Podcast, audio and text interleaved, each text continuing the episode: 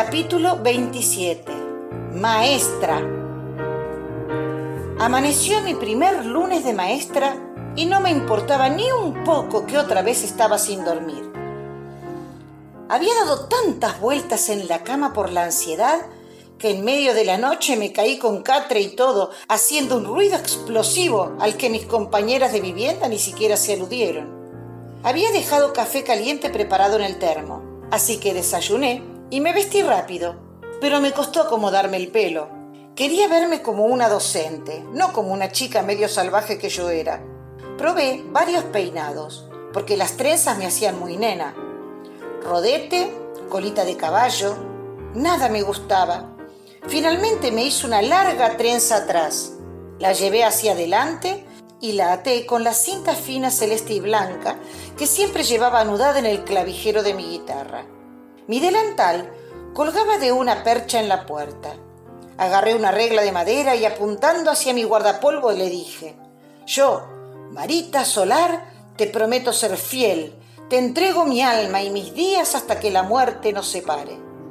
Me reí imaginando la cara del vecino que me había visto besando la ventana. Si me viese otra vez. En las otras habitaciones había sonidos de actividad, pero decidí marchar sola hacia la escuela. No era momento para preocuparme de cómo actuar frente a ellas. El sol que recién asomaba ya había apagado todas las sombras. Por la calle me crucé varios alumnos, la mayoría con sus padres. Saludaban atentos. Observé que hacían comentarios entre ellos. Seguramente sentían curiosidad por la nueva. Entré en la dirección. Elba y Gabriela me recibieron con afecto. Me alegró sentir que se estaban acortando las distancias. Varios minutos después llegaron Susana y Mirta. Éramos un grupo de trabajo. Aceptar que no era necesario ser amigas me hizo sentir mucho más relajada. Ellas cuatro conversaban animadamente mientras yo miraba extasiada por la ventana cómo entraban los chicos con sus familias y se acomodaban en las filas. El timbre de entrada me arrancó de la ensoñación y estrujó mi estómago. Ese lunes, 13 de septiembre de 1976, a las 8 de la mañana, yo estaba de pie en el patio de la escuela 127 de Milla Leufú limpiando con el dorso de la mano fría una y otra vez las lágrimas que me avergonzaban.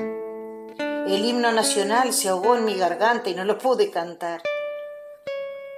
La directora dio la bienvenida.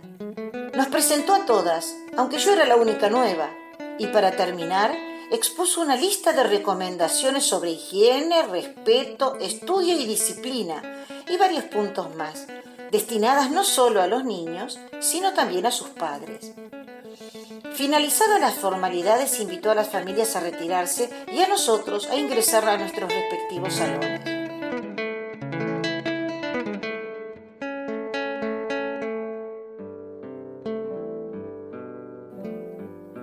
El grupo de séptimo grado estaba formado por 14 alumnos. Los chicos de adelante me llegaban al hombro, y los de atrás eran bastante más altos que yo. En perfecta hilera me siguieron, mientras cuchicheaban, seguramente alborotados por su nueva maestra. Cuando entramos al aula se quedaron de pie sin saber qué hacer frente al círculo que yo había armado con los pupitres, donde mi escritorio era parte del conjunto. Les dije que se sentaran donde más les gustara, porque este año trabajaríamos así. No habría primeros bancos ni últimos, sino todos juntos, mirándonos y compartiendo. Me miraron con asombro, algo duditativos, pero enseguida uno se animó y los demás lo siguieron entusiasmados y eligieron sus lugares. Cuando estuvieron acomodados me presenté. Yo era de Buenos Aires, había elegido ser maestra porque me gustaba enseñar lo que sabía y sobre todo aprender mucho de mis alumnos. Me preguntaron por mi familia, mi casa, si tenía ascensor, cómo era viajar en tren, si conocía el mar y tantas cosas. Cuando les llegó el turno de presentarse, algunos lo hicieron tímidamente, otros con humor, y el mayor de todos, que tenía 16 años, lo hizo con la seriedad de un adulto. La mayoría vivía en el pueblo. Dos chicas y los cuatro varones más grandes eran de las afueras. Venían a pie desde bastante lejos y trabajaban cuidando las cabras de su familia. Yo estaba muerta de curiosidad, igual que ellos, así que les pregunté de todo, especialmente sobre la veranada de la que me había hablado Benito. Roberto, el mayor, que ya tenía una barba incipiente, con actitud docente me contó que durante ese tiempo vivían en construcciones de pirca, piedras, donde se juntaban varios pastores y que las mujeres no iban porque se quedaban en las casas cuidando a los más chicos. La veranada era cosa de hombres, me dio la impresión de que la disfrutaban como si fueran de campamento. Encima, en esos días, no iban a la escuela. Terminadas las presentaciones, les tomé una breve evaluación para tener idea de qué nivel de aprendizajes tenían. El aula era pequeña y bien cerrada. Mientras trabajaban en silencio y muy concentrados, comencé a sentir un extraño tufo, muy rancio, desconocido. Durante el recreo me llamó Gabriela para que vaya a la dirección, donde ya estaban Elba y Mirta. Susana se quedó en el patio cuidando a todos los chicos porque estaba de turno. Al día siguiente le tocaba a Gabriela y el miércoles a mí. Me invitaron a tomar mate cocido con un pan que le decían churrasca y se cocinaba directamente sobre las brasas. Lo acababa de traer la cocinera. Estaba calentito, crocante y aromático. Fue un momento agradable. Aproveché para preguntarles a mis compañeras sobre el olor que había sentido en el aula. Enseguida se dieron cuenta de lo que hablaba. Era de los braseros. No solo los chicos, sino también sus útiles, estaban impregnados del humo que salía de los tachos con carbón encendido, la única fuente de calor dentro de las casas. Hacia el final de la mañana pude distinguir en algunos el otro olor, bastante más familiar, el de adolescentes sin bañarse. Decididamente tenía que trabajar la higiene personal y los cuidados con el brasero para evitar accidentes. Cuando llegaron las doce sonó el último timbre. Los chicos vaciaron las mesas. Dos niñas pidieron permiso para ir a buscar los platos para almorzar. Ya me habían explicado el mecanismo, así que las autoricé. Minutos después volvieron con la vajilla de aluminio como la que yo tenía en casa y el pan, y entre todos pusieron las mesas. Detrás de ellas entró una matrona, una señora enorme con guardapolvo azul y un delantal de cocina almidonado. Las alpargatas blancas nuevas parecían a punto de estallar en esos empeines gigantes que luchaban por salirse. Traía una olla hirviente y luego de apoyarla en el escritorio, si no supiera que es maestra, pensaría que es una alumna de cuarto. Le vamos a tener que dar mucha comida a ver si crece un poco. Soy Yolanda, la cocinera, para lo que guste. Tener una cocinera querendona fue el broche de oro para esa mañana maravillosa. En segundos me devoré el plato grande de guiso de chivo. Los chicos, sin que yo les dijera nada, ayudaron a levantar los platos y dejaron todo limpio para el turno tarde. Antes de irse me ayudaron a poner los pupitres en filas como usaba la maestra de la tarde. Cuando todo quedó listo, me fui rápido a la dirección a descansar un ratito. La directora se había ido a almorzar a su casa, pero las maestras estaban ahí. Yolanda nos había traído una jarra con café y un plato con masitas caseras para darnos la bienvenida. A la una volvió Elba para recibir con un breve acto a los más chicos de la escuela y a sus familiares.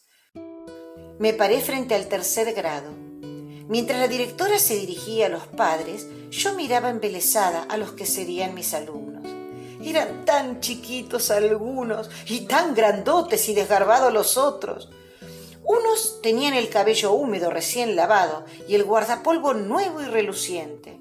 Otros, en cambio, parecía que llevaban mucho tiempo sin bañarse y se habían puesto el guardapolvo sucio, evidentemente lo habían guardado así el año anterior.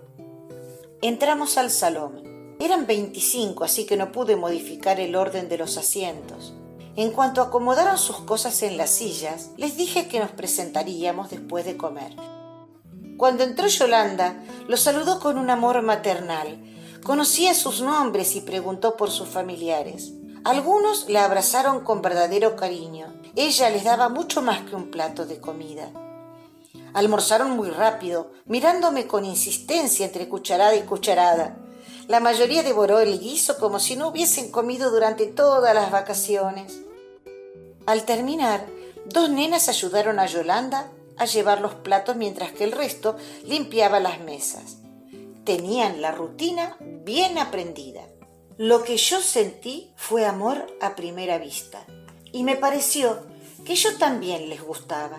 Los tres más grandes, sentados en el fondo del salón, empezaron a hablar fuerte para hacerse ver, haciendo bromas en códigos que yo no entendía. El resto, de entre ocho y diez años, se mantenían sentados y atentos, esperando mis palabras. Se los veía un poco molestos por la actitud de sus compañeros mayores, pero cuando algunos les chistaron, enseguida hicieron silencio.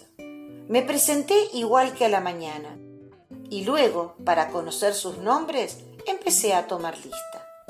Lascano María Inés y Lascano Sofanor. ¿Son hermanos? pregunté. Una nena bastante desgarbada, con sandalias y medias rotas, el cabello despeinado y la cara sucia, se puso de pie y me miró fijamente sin abrir la boca. En el fondo, con el mismo estado de abandono, un muchachito se paró y dijo Sí, maestra, pero no vive conmigo. Ella está con mi mamá y yo estoy con mi papá porque cuido el piño. ¿El niño? le pregunté intrigada. Todos se rieron de mi pregunta y me contagiaron la risa. El piño, señorita, piño con P, son las cabras, señorita, yo cuido las cabras. Agregó orgulloso de su tarea de pastor, y le di las gracias por enseñarme y se sentaron. Parada Betty, se puso de pie. Parada Daniela se puso de pie. Parada Alberto levantó la mano. ¿Son hermanos o parientes? Les pregunté con la intención de conocerlos y aprender sus nombres con más facilidad. Los chicos se quedaron en silencio, incómodos. Me di cuenta de que había metido la pata. Entonces, algunos compañeros respondieron en coro. Son hermanos, son hermanos los tres. Viven juntos. La mayor pateó a uno.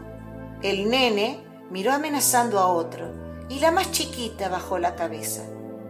Enseguida cambié de tema. Fue mi primera lección. Cualquier pregunta sobre la vida privada de los alumnos, por más simple que parezca, debía ser hecha en la intimidad. Mientras hacían una sencilla tarea para que yo pudiera evaluarlos, me dediqué a observar detenidamente a los paradas. Betty tenía ocho años. Llamaba la atención dentro del grupo.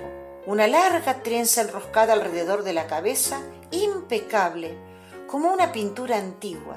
El guardapolvo flamante bordado a mano con florcitas y sobre el pupitre, sus útiles y mochila nuevos.